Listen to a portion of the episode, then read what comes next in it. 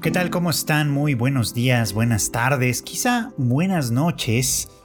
Sea la hora que sea en la que usted me hace el favor de escuchar este podcast, siéntase pues bienvenido a un episodio más de Anime al Diván, este podcast de Tadaima en el que su servidor Freud Chicken, pues ya saben ustedes, platica un poquito, analiza, comenta todo lo que está sucediendo en la temporada de eh, primavera de 2022, ya la esperadísima temporada de primavera, con un montón de estrenos interesantes, con un montón de, eh, pues básicamente de cosas que comentar. No me va a alcanzar el tiempo para hablar de todo lo que quiero hablar porque he visto varios de los estrenos, así que me voy a limitar a algunos de los que me parecieron más interesantes por distintas razones, ya sea para bien o para mal, desde luego, ¿no? Y quiero empezar hablándoles de una que probablemente se va a convertir en una de mis grandes favoritas esta temporada, que es The Aimon Recipe for Happiness, una serie que en realidad ando sondeando desde que la anunciaron. Tiene el tipo de arte que me gusta, como, como suavecito, delicado. Es una historia sobre, pues sobre la realidad, que pues aunque en anime obviamente hay muchísimas cosas que tienden hacia la fantasía, esta más bien gira en torno a un tema que podríamos considerar realista. Y como un plus que no esperaba pero que me encantó ver, la, eh, la serie se desarrolla en la ciudad de Kioto, que pues ustedes han de saber que es una de mis grandes, grandes favoritas de toda la vida. Todas las veces que he tenido la oportunidad de visitar esta ciudad, la verdad siempre quedo maravillado. Entonces pues me gusta también mucho verla representada en series de anime. Pero ¿de qué va The Moon? O Recipe for Happiness, como también se le ha denominado acá en, pues acá en, estos lados del mundo. Bueno, pues ahorita les cuento. Más que de un encuentro, esta es la historia de un desencuentro. Tenemos a dos protagonistas, eh, uno es Nagomu, un chico que, bueno, pues después de graduarse de la universidad, eh, pues por distintas razones decide eh, abandonar su casa en Kioto, abandonar la, eh, pues el negocio familiar que es una confitería, una, pues una tienda que se dedica a, a crear y producir dulces tradicionales japoneses conocidos como wagashi. Esto, bueno, pues decide dejar esta vida, dejar este sitio e irse a probar suerte a otro lugar como músico, ¿no? A, a pues vas pues, creo que a Tokio, o se sobreentiende que a Tokio, pues, ¿no? Y, bueno, pues allá está viviendo durante algunos años, supongo que trabajando en distintas cosas para mantener el sueño, qué sé yo. El chiste es que en un momento dado, pues el sueño termina, es claro que eh, en la música no hay futuro para él, así que eh, siguiendo un poquito como una llamada de urgencia en la que su mamá le dice, bueno, sí, le, le escribe para decirle, oye, este, tu papá eh, tuvo que ser hospitalizado, bueno, pues él siente entonces la urgencia y la necesidad de regresar a casa para finalmente hacerse cargo, como lo haría una persona madura y adulta, hacerse cargo de su destino, que es heredar la tienda, básicamente, y dedicarse a, eh, pues a continuar con el negocio familiar, un destino que pues es bastante común no solo en Japón, sino también en muchas partes del mundo. No es como que Nagumo se sienta particularmente derrotado, de hecho tiene gran aprecio por los dulces que fabrica su familia. La cuestión es que pues eh, por algunas condiciones que, supongo que conoceremos un poco más más adelante, eh, pareciera que desde el principio estuvo un poquito como negado a, lograr pues ponerse en eso en, al frente de este tipo de negocio. Pues. La cosa es que cuando, oh, cuando llega, cuando vuelve, se encuentra con una novedad y resulta que eh, eh, una niña de 10 años llamada Itsuka fue, pues por así decirlo, adoptada por sus padres eh, y resulta que pues ella es la que probablemente se convertirá en la heredera de la tienda. y digo que esto es un desencuentro porque no solo porque pues obviamente pues esperaba hacerse cargo de algo que de alguna manera creía que le estaba esperando en casa de cualquier manera, ¿no? Sino que se encuentra con una pequeña rival con quien no congenia inmediatamente por una razón muy muy personal. Itsuka fue abandonada también, eh, pues por sus padres, eh, por su padre en última instancia, un hombre a quien ella pues recuerda particularmente como alguien que llevaba, al igual que Nagumo, una guitarra en el hombro, ¿no? Y entonces al verse ella abandonada y luego adoptada por esta eh, familia que se dedica a la confitería, pues Itsuka eh, eh, toma um, pues, un rol como de muchísima responsabilidad, tratando de convertirse en una persona digna, heredera, digamos, como de la tienda, actuando siempre en, pues para aprender bien el negocio y en beneficio del negocio mismo, por supuesto, ¿no? Esto para como una especie de contraidentificación para rebelarse contra su imagen paterna que básicamente es una imagen de abandono. De tal forma que el encuentro entre ella y Nagomu pues no puede ser más que en los peores términos en primer lugar porque justo él regresa a casa con una guitarra al hombro haciendo eh, bueno pues poniendo en, en la cabeza de Itsuka una de las peores imágenes posibles desde luego, ¿no? Y además eh, pues siendo una persona que abiertamente había abandonado sus responsabilidades como ella lo entendía y que ahora como si nada pasara pareciera como que regresa a hacerse cargo o a querer hacerse cargo de nueva cuenta de un negocio que abandonó hace muchos años. Por fortuna para todos, en realidad el papá de Nagomu no, está, no fue hospitalizado de gravedad, ni mucho menos fue simplemente eh, un accidente que necesitó, que necesitó perdón, tratamiento y que pues ya con eso eh, eh, no, pasó no pasó mayores y el papá pues está, está de regreso, ¿no? Y aquí obviamente el papá es muy, muy claro, muy específico en decirle a Nagomu que pues él quiere que su heredera sea Itsuka y no él.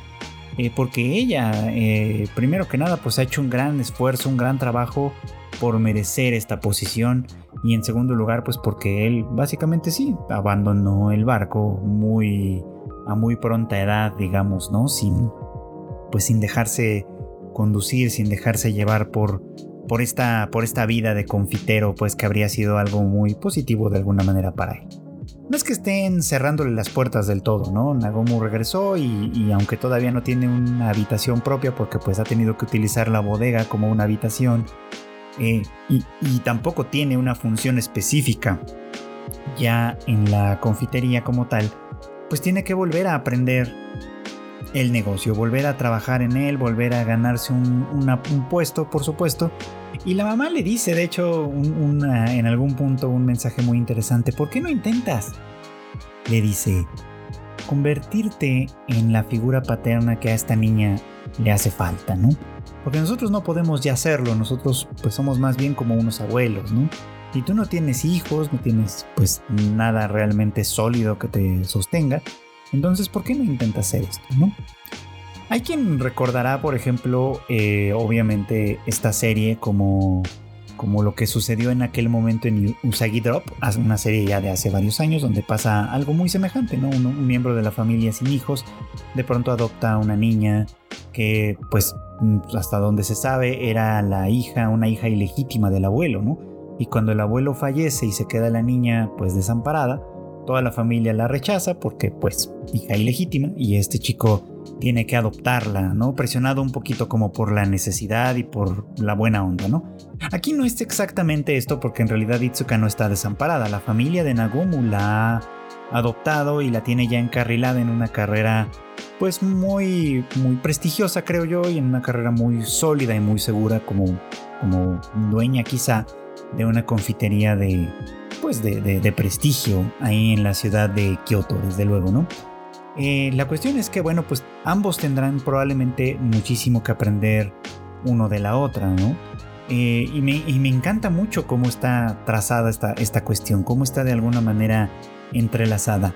Ella que, por un lado desprecia y repudia a todos aquellos que en algún momento, en un momento dado, eh, abandonan sus responsabilidades y él que no necesariamente entiende lo que él hizo como una especie de abandono, ¿no?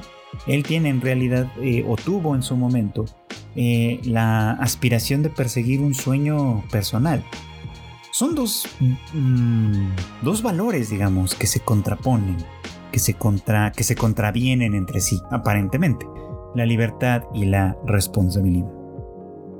Una libertad entendida como perseguir los sueños, hacer lo que uno quiere, eh, contribuir quizá al mundo o no, no necesariamente, pero a partir de la propia voluntad que se valora muchísimo, muchísimo, eh, sobre todo en la juventud y sobre todo en algunos lugares también, ¿no? Y por otro lado, la cuestión de la responsabilidad que implica no solo hacerse cargo y, de un legado que podría, con el que podríamos identificarnos o no, sino sobre todo también eh, hacer honor al trabajo que nos precede, a los vínculos que de alguna manera nos han construido, etc. ¿no? Son dos valores que desde cierto punto de vista podríamos considerar como positivos. Eh, o sea, ¿es positiva la libertad y la búsqueda de la individualidad? Sí. ¿Es positiva la búsqueda de los propios sueños, de, triunfar en áreas nuevas, de seguir un camino distinto al que podría ser que se nos haya trazado de antemano? Sí, eso, eso es bueno. Pero también es bueno eh, tomar la estafeta de quienes nos preceden. También es bueno eh, hacer honor, como decía yo, a los vínculos y al trabajo de quienes han estado antes que nosotros. En fin, son dos posibilidades. Y Itsuka obviamente entendemos que le da mucho valor a la responsabilidad porque ella es una niña que fue negligida por aquellos que eran responsables de ella. Por, por su mamá, que no sabemos en realidad qué pasó con ella, y por su papá sobre todo, que activamente la dejó abandonada para irse a perseguir no sabemos exactamente qué. Un sueño, para irse a perseguir una ambición o simplemente por, por rechazo a estas responsabilidades. Nagomo, por otro lado, pues tiene eh, una perspectiva un poquito diferente. Eh, él se fue no porque despreciara el legado, no porque despreciara las relaciones que tenía, no porque despreciara nada de esto, sino porque en algún punto de su vida y de su juventud, sobre todo en momentos en los que esto sucede con mucha, con mucha frecuencia, la persecución de la libertad se puede convertir en un motivador muy muy importante para desarrollarse y para crecer. Y él viene ahora de un fracaso, precisamente del fracaso de esa aventura. Y a diferencia de lo que él pensaba, no regresa a un terreno seguro y sólido que lo estaba esperando con los brazos abiertos. Regresa a un terreno en el que probablemente tiene que trabajar desde cero, aún siendo el heredero, entre comillas, legítimo. Eh, tiene que trabajar desde cero y tiene que eh, ganarse ahora sí que el aprecio y el valor y el reconocimiento pues de las personas que han estado ahí eh, sudando y trabajando mano a mano para seguir, para seguir llevando adelante este importante legado. Así que pues el conflicto que se plantea aquí me parece interesante. Creo que entre estos dos personajes va a haber una relación con matices, pues creo que muy muy notables, de los cuales probablemente podemos platicar mucho más adelante. Y pues básicamente eso la convierte en una de mis grandes apuestas de esta temporada de primavera que está de todas maneras presentando cosas muy muy interesantes. La otra que va a ser bastante, bastante interesante, o por lo menos a mí me lo pareció, es la de Dance Dance Dansur, la nueva serie de estudio Mapa, que con este tipo de trabajos creo que se reivindica, porque la verdad es que lo que ha hecho con Attack on Titan, aparte de que creo que no es tanto el tipo de serie que le casa bien a este estudio. Eh, o sea, Wit creo que lo hacía mucho mejor, por, por, decirlo en términos muy, muy llanos. Esto, creo que Mapa tiene mucho más o mucho mejor eh, desarrollo en términos generales en series como la de Dance Dance Dansur. Eh, no tengo tantos elementos para afirmar lo que estoy afirmando, pero me parece que es así simplemente porque muchas de las series de este estudio que he disfrutado más han sido las que no tienen absolutamente nada que ver con cosas como lo que vimos en Attack on Titan, quizá, no sé. Pero bueno, para no deambular demasiado más en estos temas escabrosos, mejor les cuento de qué se trata esta historia. Esta es la historia de Junpei, un chico que, eh, pues si bien cuando era niño no tenía mayor interés en el ballet, le toca en alguna ocasión presenciar una, pues una presentación, vamos, eh, realizada por un bailarín, eh, un bailarín desconocido. Quién sabe si después se nos volverá a hablar de él, pero bueno, en todo caso, un bailarín desconocido. Esto que, que le impacta. Ajá. Que esto es bien interesante porque de alguna manera eh, cuando Junpei ve esta presentación después de estar todo un rato aburrido viendo el ballet, y, abre los ojos, los ojos le brillan un montón y es como, wow, esto es impresionante, es increíble, esto es, esto es maravilloso, desde luego, ¿no? Y, a partir de ahí desarrolla un, un interés muy, muy especial por el tema del ballet. Cosa que, bueno, pues nosotros sabemos como, como, porque pues no es la primera historia que gira en torno a esta idea, que el ballet eh, como expresión artística es una que se considera, aunque participan hombres, en realidad también es una que se considera sobre todo femenina. Es decir, una práctica que hacen mujeres y una práctica y un espectáculo que disfrutan mujeres. Pero que hombres como tal que lo hagan y que participen de ello mm, no parece ser algo tan aceptable. Un argumento muy semejante al de aquella película llamada Billy Elliot, que probablemente ustedes habrán visto y recordarán, muy linda por supuesto, pero que bueno pues de alguna manera también aquí se explora desde un punto de vista que podría ser también interesante quizá. Les cuento un poquito más todavía, ¿no? El caso es que Junpei que desarrolla este interés por el ballet, ¿no? Eh, pues en cuanto es conocido por sus otros amigos, este, sus otros niños, que eh, pues él que tiene este interés, pues obviamente se burlan de él y digo obviamente, eh, con, todo, con, todo conocimiento de causa, pues, ¿no? Porque eh, cuando se trata de género y de estereotipos de género sobre todo, es muy muy común que aquello que se sale un poquito de la norma cause algún tipo de rechazo. Y ese rechazo se puede manifestar eh, de manera relativamente benigna, como risas o burlas, por eso digo que relativamente, o más bien ya de una manera muy muy destructiva como violencia o agresión. Pero bueno, estamos hablando de niños, estamos hablando de, un grupo de amiguitos que cuando ven a Junpei salir del estudio de ballet, pues se burlan de su, de su nueva afición y su nuevo interés, por supuesto, ¿no? Y para colmo de males, para eh, ponerle mayor problema a esta circunstancia, eh, el padre de Junpei, un hombre interesado en las artes marciales, muy, muy estereotípicamente masculino, eh, pues fallece eh, de, manera muy intempestiva en un accidente y pues distintas personas a su alrededor empiezan a decirle a Junpei que a partir de ahora él es el hombre de la casa y que por lo tanto tiene que asumir esa responsabilidad que implica ser el hombre de la casa.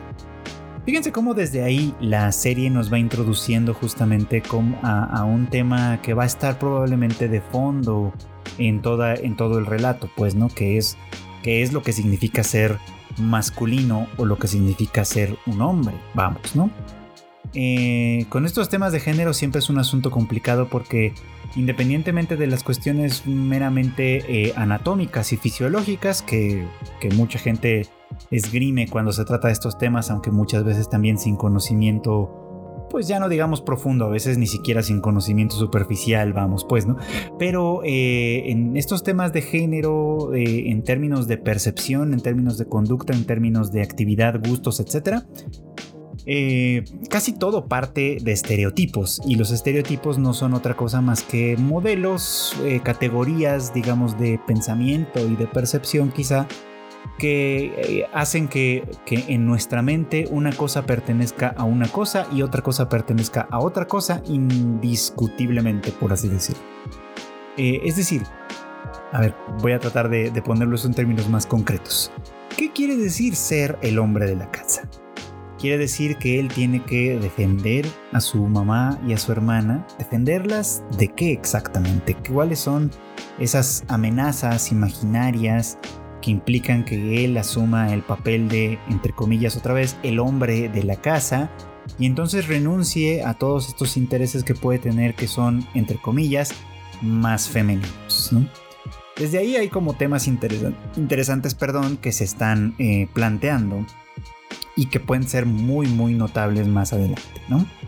El caso es que después de esta tragedia, en la que su padre fallece y Junpei escucha esto de convertirse en el hombre de la casa, pues él abandona el ballet para empezar a practicar artes marciales con el, pues con uno de los amigos de, su papá, ¿no? Y, convirtiéndose en un especialista, digamos, ¿no? En una gran, pues sí, en un, gran, en un gran artista marcial, por así decirlo, un buen atleta en estos terrenos, desde luego, ¿no? Y bueno, pues así transcurre su vida, su infancia, él abandonando el ballet, dedicándose más bien al, tema de las artes marciales y obviamente pues haciendo cambios en sí mismo que demuestren que es un tipo más bien masculino. Por ejemplo, cuando era niño tiene el pelo un poco más largo, después se corta el pelo y, ya llegando a la preparatoria, que es donde la historia arranca como tal, pues él usa un corte de pelo muy, pues muy corto, ¿no? Y, hace grandes aspavientos para demostrar y reafirmar constantemente su masculinidad. Esto hasta que un peculiar encuentro, digamos, con una compañera en preparatoria que mm, parece que le resulta de algún modo atractiva, eh, pues ella comienza a buscarlo, a acecharlo de pronto, ¿no? Porque en un movimiento extraño que él hace, eh, eh, supuestamente demostrando sus, sus conocimientos de artes marciales y tal, ella, que tiene experiencia con el ballet, identifica un movimiento claro del ballet. Entonces cuando lo busca, etcétera, trata de atraerlo a un, a un estudio de ballet donde, pues, este, donde ella tiene algún interés, desde luego, eh, para convertirlo, para, para, que participe, pues, junto con ella y con, pues, con los demás practicantes de ballet aquí en, un, pues, en una presentación importante durante un festival. Ahora, lo interesante de todo esto es que eh, Junpei en principio se rehúsa, desde luego, ¿no? Y su razón para rehusarse a volver al ballet es que, eh, pues él es un hombre, para empezar. Lo cual es un argumento mm, equivocado, en realidad. O sea, si no quisiera formar parte del ballet, si no quisiera practicar ballet, lo único que tendría que hacer es decir esto, ¿no? Y estar convencido de ello. No me gusta el ballet. No tengo interés en practicarlo. Eh, estoy más interesado en las artes marciales, el fútbol o lo que sea, ¿no? Es, decir, el argumento, el argumento que, está aquí equivocado es el de soy un hombre y por eso no me interesa el ballet. Desde aquí hay como una, una, cosa interesante que les decía que tiene que ver con las cuestiones de género y sobre todo con los estereotipos de género. ¿Qué es lo que significa ser masculino? ¿Qué es lo que significa ser femenino o femenina?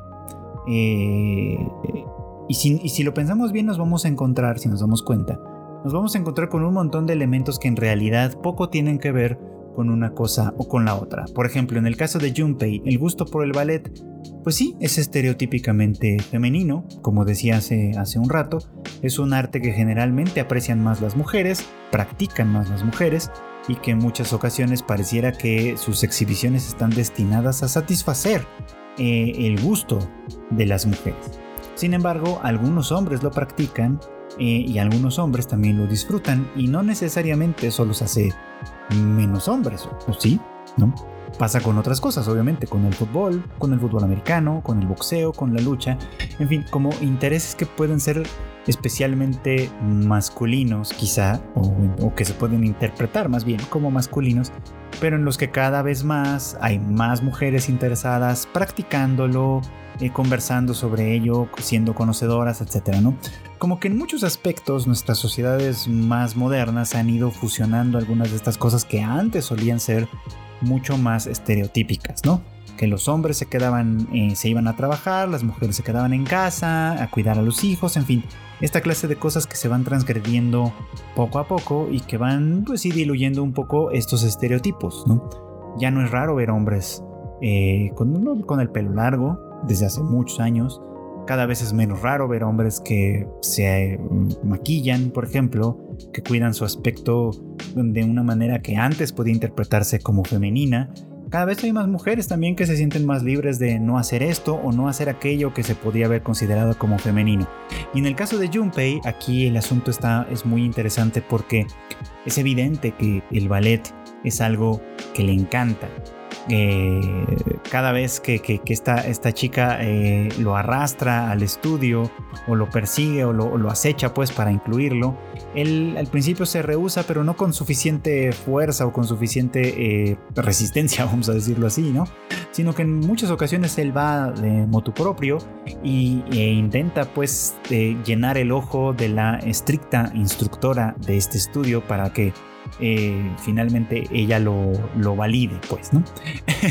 lo cual es como muy interesante también, tengo que decirlo, porque eh, pareciera como que esta, esta cosa, la, esta, esta empresa en la que él trata de convencer a, la chica y a la instructora de que efectivamente es un gran atleta y puede hacer ballet de una manera pues buena, suficientemente buena, eh, es una característica que eh, Junpei interpreta quizá como masculina, de hecho, ¿no? Como parte de esta competitividad y fiereza que viene en teoría con lo masculino, ¿no?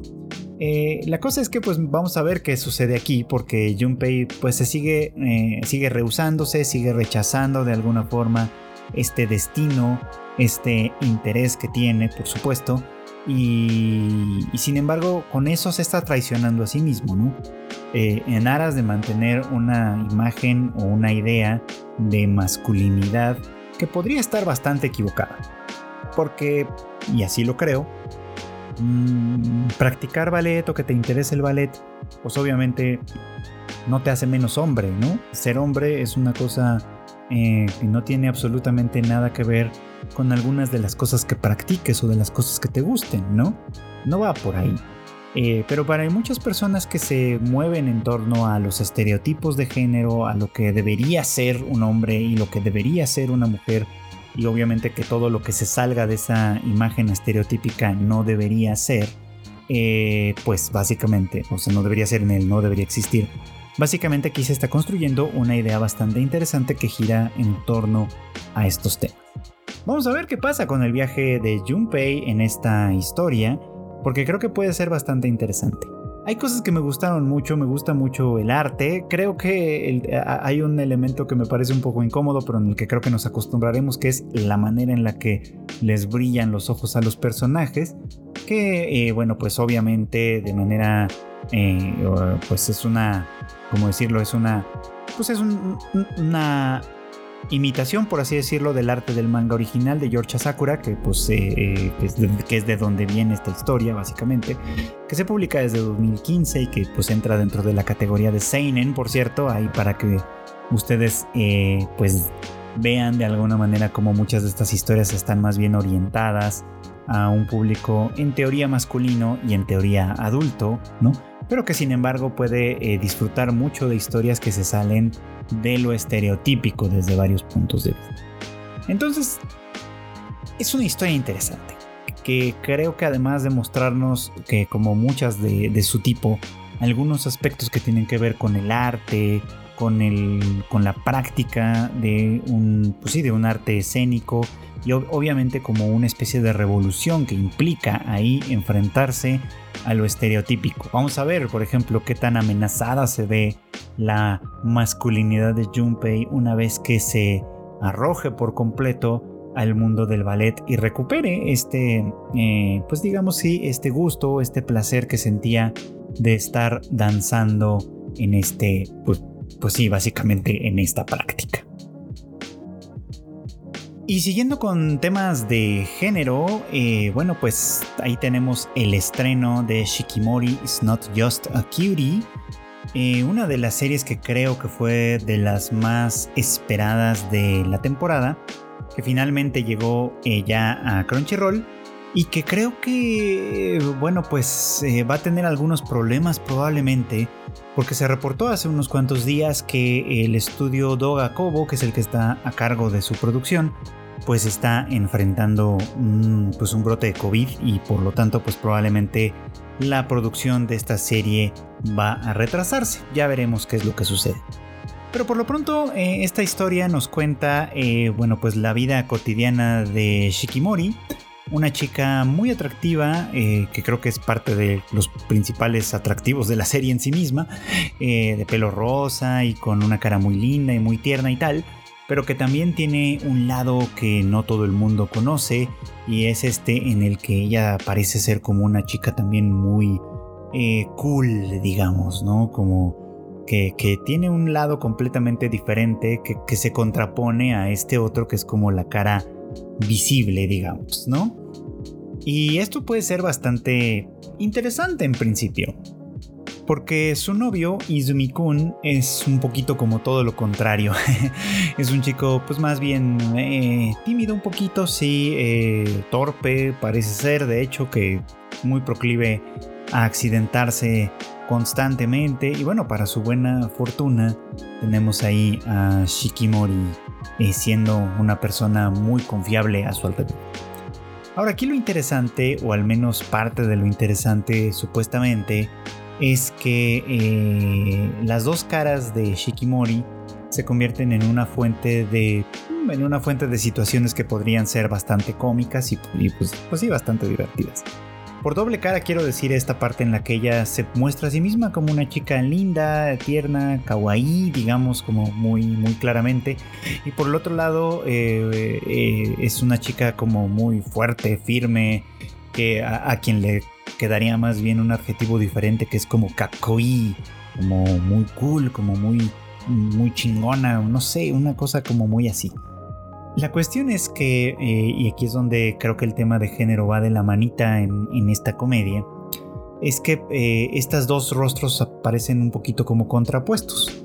Por un lado, eh, su versión como su versión linda y tierna, que es como más femenina en términos generales, pareciera que contradice la otra, ¿no? Como, como si fueran dos personas en una misma, digamos, ¿no?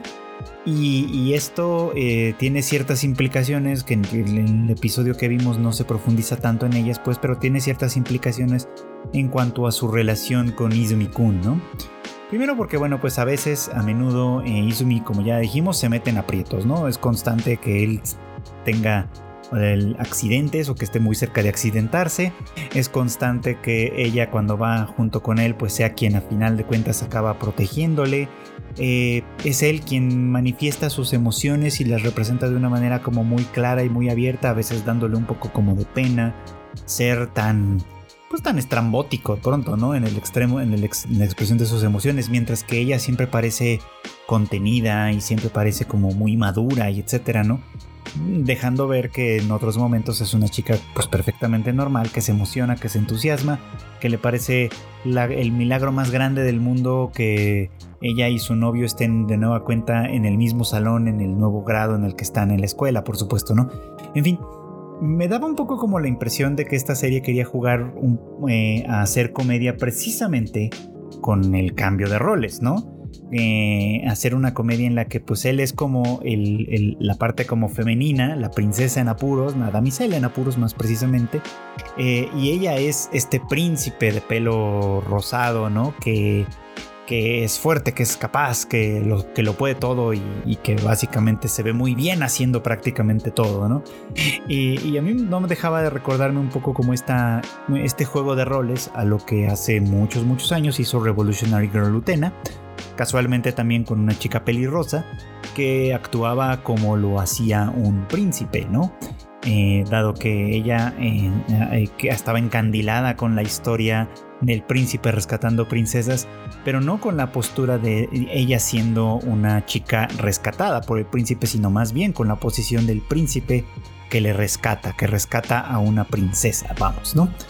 Eh, Utena obviamente se desarrolló en un terreno mucho, mucho más amplio y mucho más complejo que valdría la pena discutir como con mucho más detalle en, otros, en otro momento, pero que, creo que aquí se, se, utiliza un poquito como esa misma idea mm, súper simplificada eh, para convertirla además en una comedia, vamos, ¿no? Ahora, lo que a mí me parece que es como que cuestionable y criticable de esta posición, suponiendo que la esté interpretando de manera correcta, porque obviamente va a haber muchos que van a decir, no, no es así, esto es más de otra manera. ok, podemos estar platicando de esto, ¿no? Eh, pero, pero bueno, entendiendo un poquito como que muchas veces las comedias se basan en, pues en utilizar cosas que conocemos y, poner, y ponerlas en situaciones que pueden resultar cómicas, obviamente, que pueden causar gracia. Shikimori, para hacer esta gracia precisamente, lo que hace es, eh, pues, jugar con estos estereotipos de género. Ya platicando con, bueno, ahorita que venimos de platicar de Dance Dance Dance Sur, eh, quedó un poquito como la idea de que eh, los estereotipos pues son eso, estereotipos, que en realidad mm, lo que en teoría consideramos estereotípicamente masculino no necesariamente corresponde con lo masculino como tal, y lo estereotípicamente femenino viceversa, no necesariamente representa a todas las mujeres, ni a todos los hombres, ni mucho menos. Aquí precisamente se toman esos estereotipos, se invierten más o menos, ¿no? Y se pretende jugar un poquito como con ellos. lo que juega un poco, con lo que juega un poco creo, es con esta noción de que la excepción hace la regla. Y, no sé si ustedes han pensado mucho en esta expresión, a mí me parece una expresión muy muy interesante, porque en, principio parece un poco como contraintuitiva, ¿no? ¿Por qué es que la excepción hace la regla, ¿no? ¿Por qué confirma la regla, perdón? ¿Por qué es que lo que se sale de la norma confirma la norma, ¿no? Y bueno, pues creo que si lo pensamos un poquito no es tan difícil a final de cuentas entender de dónde viene esta expresión. Y es así. Básicamente, cuando admitimos que hay una excepción a algo, admitimos de manera tácita que existe esa regla, ¿no? Y por lo tanto, pues la excepción, que es eso, una excepción, una circunstancia extraordinaria, un, momento en el que se alinearon los planetas y pasó algo que no tenía que pasar, confirma que lo que tenía que pasar o lo que pasa habitualmente es eso, una regla, una norma, por, por ejemplo, ¿no? Y creo que Shikimori hace un poquito como eso. Ella es toda linda, toda tierna, tiene mucho esta imagen por supuesto, pero al mismo tiempo es excepcional.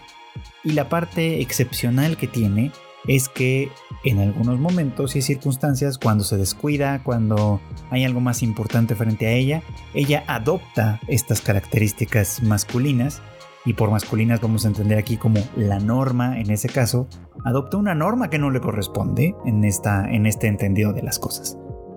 Esto, puesto en esos términos, la verdad es que podría dar lugar a cosas bien interesantes y muy divertidas podría dar lugar a muchos enredos, a muchas confusiones, incluso a cuestionar por la vía de la comedia que eso es perfectamente posible, eh, precisamente la función de estos estereotipos de género.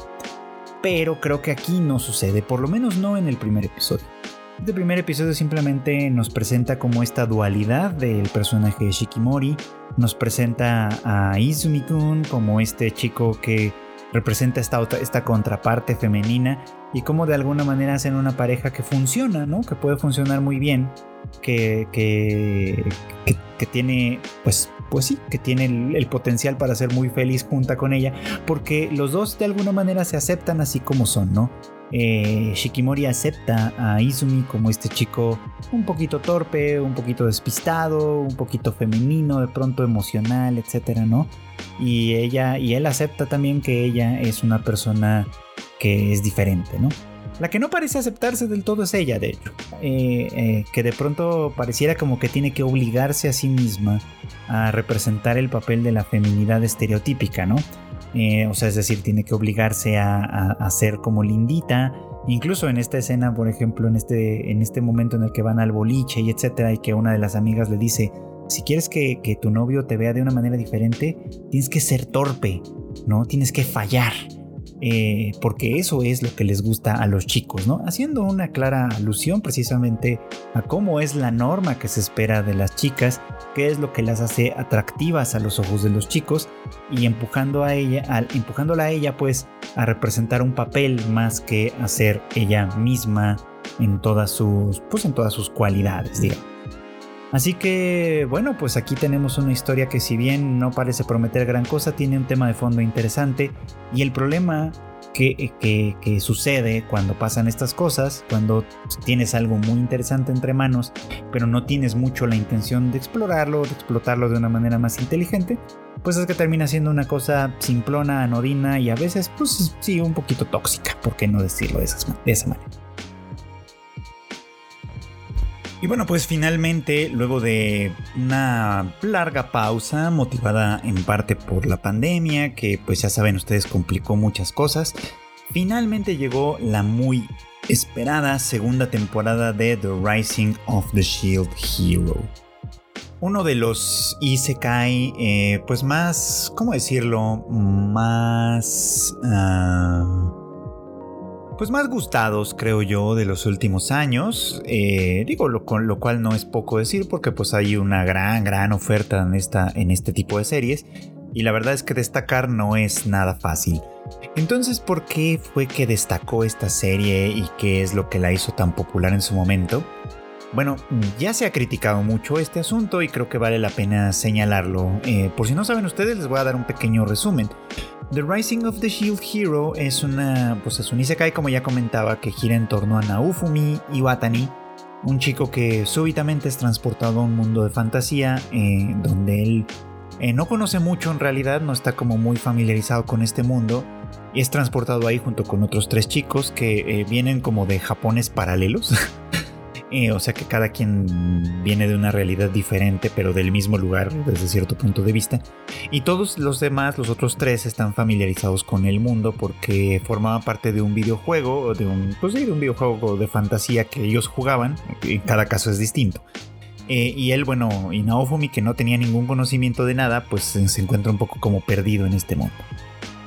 Eh, los invocan a, esto, a este grupo de héroes para adoptar eh, una de las cuatro armas sagradas, que, a saber, la espada, eh, el arco, la lanza y el escudo, para hacer frente a unas olas que básicamente son como una especie de irrupción interdimensional donde pues una serie de monstruos y tal atraviesa eh, esta interrupción para hacer frente pues a, pues para hacerle frente a la gente, vamos, ¿no? Y para exterminar a toda la gente de este mundo. Entonces, bueno, esa es la razón por la que se les invoca. Y eh, el héroe del escudo, Naofumi, eh, pues empieza esta misión con, pues, pues con cierto interés, digamos, aunque también un poco de recelo. El caso es que muy, muy pronto se, se, se nos da a conocer, bueno, se nos muestra más bien que una de las chicas que se suma inmediatamente a su equipo en realidad estaba ahí para estafarlo, lo acusa falsamente de violación, este lo deja sin un centavo y todo este pues pues eh, repudiado digamos como por el rey y por toda la gente pues Naofumi tiene que vérselas muy difíciles para empezar a resurgir no eh, lo cual eso implica obviamente pues muchas cuestiones que a lo mejor se salen un poquito como de la norma no eh, Naofumi pues es un poco como un intocable, eh, nadie puede realmente hacerle nada como tal, dado que es uno de los cuatro héroes sagrados, pero mientras los otros tres pues la verdad es que se la pasan muy bien, eh, tienen muchas facilidades, la gente pues los quiere y etcétera, él encuentra pues rechazo por todos lados y tiene que buscar pues básicamente en lo más profundo, en lo más bajo de la sociedad, una manera de salir a flote desde luego, ¿no? Eh, además, pues de que tiene una de las armas menos preparadas para enfrentarse al mundo, pues porque pues es el héroe del escudo, ¿no? Y, una regla es que los héroes eh, sagrados no pueden usar armas fuera de su especialidad. Entonces él no puede usar nada más que el escudo. Eso lo lleva pues a ir buscando aliados. Eh, la primera de ellas Raftalia, una semi-humana, eh, que es una chica mapache más o menos, este, que, que, que él básicamente compra porque pues se la venden como una como una esclava, ¿no? Como una pequeña esclava, eh, la compra siendo una niña y la cría eh, para que se convierta pues en su, en su espada básicamente, ¿no? En, la chica que puede usar la espada eh, en, su favor, digamos, ¿no? desde ahí empiezan obviamente pues muchas cosas cuestionables como ya ustedes podrán imaginarse, no tanto porque haya como un planteamiento negativo de inicio en función con el héroe, sino precisamente por los temas que se escogieron particularmente, ¿no? El tema de la falsa acusación de violación, por ejemplo, que es un tema que fuera de la serie, pues es un asunto que, ha tomado mucha importancia en los últimos años, obviamente. El tema de la esclavitud y la trata de infantes, etcétera, ¿no? Todo justificado, todo queda justificado dentro de la serie de alguna manera en que Naofumi pues al final del día no es un mal tipo, ¿no? Eh, es un, es un tipo agrio y, obviamente eh, furioso del trato que está recibiendo en este mundo a donde lo llamaron mm, sin pedirle ningún permiso y luego lo arrojan básicamente a, los rincones más oscuros de la sociedad. Eh, pues obviamente cualquiera estaría enojado, pero pues es un buen tipo en el fondo, entonces aunque recurre a métodos poco ortodoxos, digamos, como para salir adelante, como comprar una esclava, y además una esclava infantil prácticamente, este, pues al final al ser un buen tipo, pues en realidad no abusa, digamos, como de estos, de, de, estas, de estos poderes como tal, ¿no? Una idea, mm, creo yo, como, pues sí, difícil un poquito como de tragar cuando uno lo piensa bien, porque básicamente es como que valida prácticas que en realidad deberían estar erradicadas por nosotros, este, pero que, de alguna manera se validan siempre y cuando la persona que las haga, pues es una buena persona o nos cae bien o es cool o lo que sea, ¿no? Eh, en su momento creo que se criticó bastante precisamente por usar estos temas como para presentar una fantasía de autoinserción, que es una de las cosas más comunes que se identifican en los isekai, ¿no? Como que eh, los protagonistas masculinos de este tipo de series siempre son un poco como la fantasía masculina en términos generales, ¿no? El hombre que las puede todas, que obviamente tiene un, un harem de chicas que le rodean, que todas son muy lindas y todas se desviven por él y se pelean por él y hasta se matan por él, por supuesto, ¿no? Eh, y él, eh, pues indiferente a todo, puede hacer básicamente lo que quiera, ¿no? Eh, y elige ser un héroe además, porque se trata siempre de una persona con muy buenos principios y como tal. O sea, una fantasía eh, con esta mirada masculina, digamos, que se, ha, que se criticado mucho, porque pues básicamente es como la base del, pues, del machismo, vamos a ponerlo en esos términos, ¿no? y que además forma parte de una ola pues grande digamos eh, o cada vez más grande que podemos hacer como ciertos paralelismos en cuanto a esos temas de fondo eh, con respecto a otros personajes. El más visible creo pues debe ser Keyaru, el de... Eh, el de... Ay, el, del... el del healer, ya no me acuerdo el título de la serie. este, eh, que pues era una idea bastante semejante, ¿no? Un héroe invocado, tratado de, de, una manera brutal, por supuesto, y que a partir de ahí pues toma la venganza, ¿no? Toma el, camino de la venganza, pero que en el fondo no es un mal tipo, ¿no? O no lo era, no era un mal tipo, ¿no? Ah, no, pero que ya no era invocado, creo. bueno, no importa, andaba yo confundiendo las cosas. O también, eh, por seguir haciendo un poquito como el símil, el caso de Eren Jaeger, que eh, pues al ser un personaje protagónico, eh, representado de una manera muy, muy cool, muy chingona, etcétera, eh, y obviamente eh, victimizado también por todas las circunstancias, muchas personas, sus fans, por ejemplo, mm, pasan un poco como de lado que se haya convertido en un genocida, básicamente, ¿no? En un exterminador como tal, ¿no? Sin ningún asomo de justificación ni mucho menos, ¿no? Y que la conversación vaya un poco como por ahí, dando cuenta de que lo único que necesitamos para que, para que prácticas horribles, etcétera, se justifiquen es que tengamos a un practicante de estas, de estas que sea cool, que sea atractivo, que tenga buena reputación, que, que sea percibido como una buena persona, como un héroe, como algo así, ¿no? Cosa que pues la verdad es que está muy mal y atenta, y atenta mucho contra la democracia, pues, ¿no? No quiero decir de nueva cuenta, porque a veces esto se malinterpreta, este tipo de críticas se malinterpretan, que los fans de, del Shield Hero, los fans de Attack on Titan o los fans de, del Healer, este, sean automáticamente violadores, nazis y nada de eso. No, no, no. Lo único que quiero decir es que eh, es interesante, ¿no? Que, varias de estas series lleven a cabo, eh, eh, utilicen, digamos, estos temas para conformar a sus personajes, para justificar sus acciones y para presentárnoslos en una buena luz. Eso da cuenta quizá de cierto ambiente, de cierta ideología, de ciertas ideas que están permeando en un público más grande y que como suele pasar en la cultura popular, eh, estas van de alguna manera filtrándose y representándose en nuestros personajes, por supuesto, ¿no? Esto no tiene nada de raro, no es nada nuevo, ni mucho menos, es algo que sucede y por eso es que de pronto creo que vale la pena señalarlo.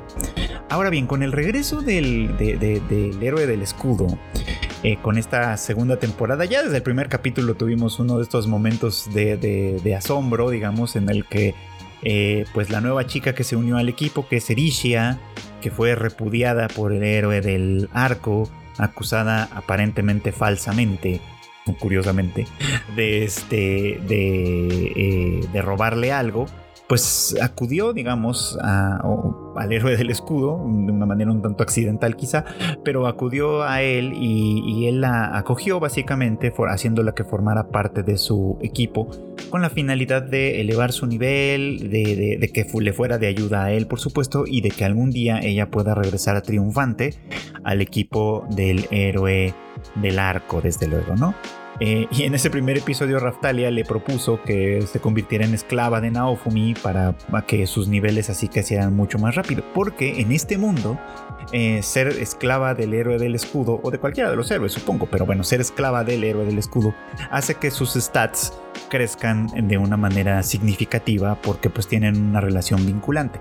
Que es algo que en algunos otros mundos pasa cuando forman equipos o cosas así, pero aquí eh, eh, aparentemente la, la la condición sine qua non es que eh, se convierta en una esclava también, en una esclava que va a ser muy bien cuidada y muy bien tratada porque Naofumi es muy buena persona y no va a abusar de ninguna manera de ese poder, por supuesto, ¿no? Pero que presentado de esa manera, la verdad es que es bastante, bastante peculiar y, no es culpa, vamos a decir, ni de Raftalia, ni de Naofumi, ni nada, es culpa básicamente del autor detrás de esta historia que, pues que seguramente le pareció que sería muy interesante y muy atractivo para sus lectores que eh, el método fuera este precisamente y no otro, ¿no? Que fuera el de convertir a las chicas, porque por supuesto son solo a las chicas, en esclavas del héroe principal, ¿no? Más fantasía masculina que está por ahí representada y que, insisto, pues puede ser bastante inocua en términos generales, pero porta en su, en su, en su, en su argumento secreto, por así decirlo, en su argumento de fondo, porta estas ideas que se han criticado mucho, que, se, que, continuamente se señalan y que claramente no están recibiendo, eh, pues, eh, más bien al revés, están recibiendo bastante atención y bastante aprobación, así que pues ya veremos qué sucede. Pero sea como sea, pues ahí hay unos temas interesantes. Eh, en esta nueva temporada pues se nos está presentando un nuevo dilema que es la aparición del espíritu tortuga que se nos dice eh, pues tiene mucho que ver con el tema de las olas. Es un espíritu que está bueno que existe básicamente para prevenirlas también así como los héroes de, los, los, héroes sagrados básicamente pero que alguien o algo las está la está manipulando de una manera inadecuada por fines propios que supongo que ya averiguaremos con el tiempo entonces ahora de lo, que se trata es de que Naofumi y su equipo eviten una hecatombe que básicamente termine con la vida de cientos de miles de personas y que podría ser o podría no ser, quién sabe, que vuelva a poner las cosas en peligro con respecto a su pobre relación con los otros tres héroes, ¿no? Que pese a que ya se demostró todo, que básicamente Naofumi fue víctima de difamaciones, que una iglesia cuyo propósito realmente nunca quedó muy claro